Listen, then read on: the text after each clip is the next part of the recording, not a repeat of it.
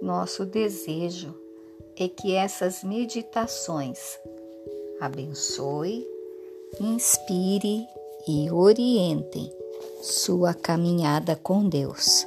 Este é o podcast Caminho no Deserto.